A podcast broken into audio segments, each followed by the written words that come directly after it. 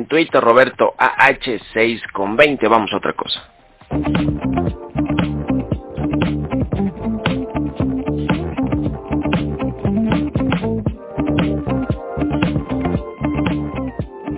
Pues no solo este Instituto Nacional para el Bienestar, el famoso INSABI, que no ha funcionado y no funcionó y tan no funcionó que ya le pasaron las responsabilidades a una pues eh, nueva entidad que está encajada en el IMSS, que se llama IMSS Bienestar, que prácticamente pues es lo mismo, solo le cambian los nombres, pero no solo este INSABI está en proceso de desmantelamiento, sino otros 38 hospitales y otros organismos de la Secretaría de Salud que están abandonados, no tienen presupuesto por la austeridad que dice el presidente pues pasado de, de, republicana a franciscana y que le va a seguir y que además es discrecional porque ahorran unas cosas y dilapidan en otras. Vamos a platicar de este tema con Mariana Campos, coordinadora del programa de gasto público de, de cuentas de México Evalúa. ¿Cómo estás Mariana? Buenos días.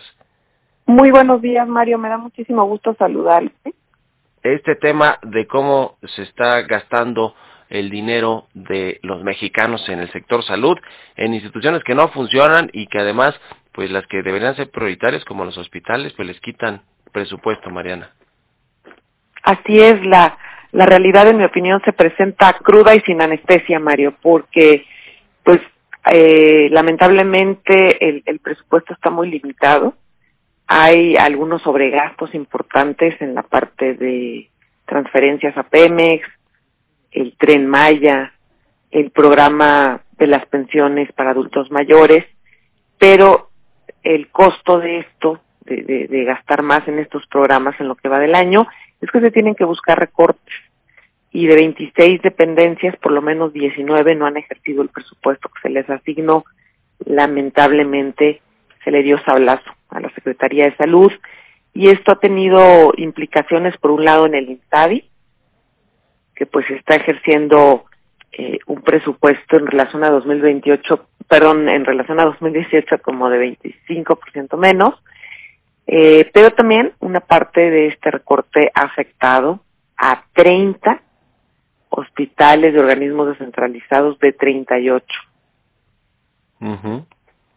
Es decir, pues eh, vemos que la prioridad no parece ser para este gobierno necesariamente el tema de la salud, ¿no? A pesar de que ha intentado, pues eso, crear un instituto que no funcionó, que suplió al Seguro Popular, darle al IMSS más responsabilidades para atender a esa población que no tiene acceso a los servicios de salud, eh, el COVID-19, las vacunas, digamos, todo esto, a pesar de que ha tenido mucho reflector en los hechos, en el presupuesto, en cómo se ejecutan, se ejercen los recursos públicos, pues no funciona, ¿no? Los recursos que ya se ejercieron no están funcionando adecuadamente y a los y, y hay algunos que además les quitan el presupuesto, no se ejercen, ¿verdad, Mariana?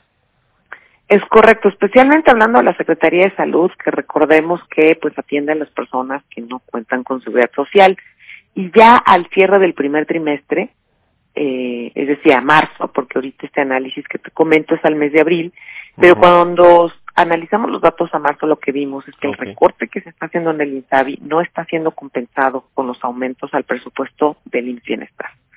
Entonces esa transición pues es la verdad cuestionable de que vaya a funcionar para la cantidad de personas que está cubriendo o ha llegado a cubrir ahora el INSABI y en su momento el Seguro Popular.